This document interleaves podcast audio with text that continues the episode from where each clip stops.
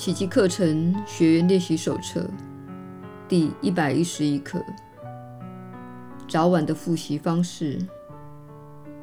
九十一，奇迹只显现于光明之中。我无法在黑暗中看见。愿圣洁与真理之光照亮我的心灵。愿我看到自己心内的纯洁无罪。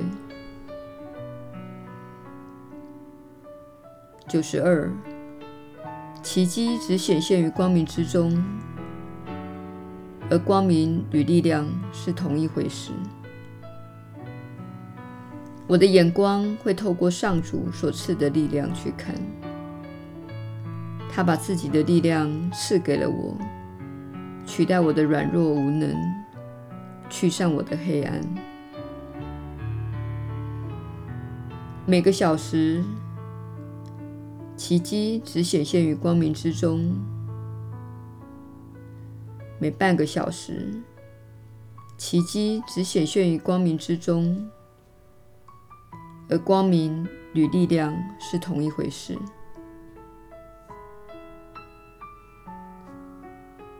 耶稣的传导，你确实是有福之人。我是你所知的耶稣。你务必要着眼于光明，未必是有形的阳光，虽然它可以作为一种象征。如果你在三次元的物质世界不断着眼于阴影，你会看到的事物是不怎么清楚的、昏暗的、缺乏光照的，且不是那么美丽。如果你看看外头的阳光，你知道它是多么美好。当你在清晨起床时，发现这是个晴朗的一天，你可以清楚地看到万物，且万物看似生气勃勃。这道理也适用于你的凝视视力，也适用于你看待世界的方式。如果你总是看新闻，着眼于毁灭、饥饿及环境的恶化，你便是着眼于阴影。你必须着眼于光明。当你着眼于阴影时，你会感到脆弱，缺乏鼓舞。缺乏激励。当你着眼于光明时，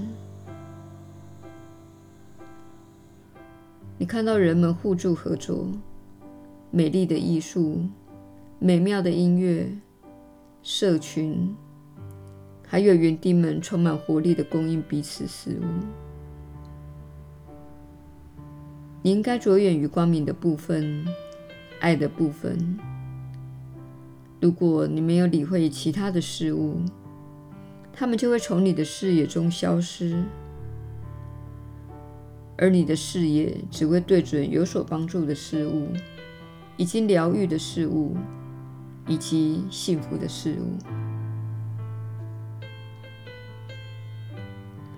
因此，如果你的饮食是为了预防疾病，我们建议你。饮食是为了提高自己的健康。如果你饮食是为了预防疾病，你会一直着眼于阴影，而你的身体并会随之回应。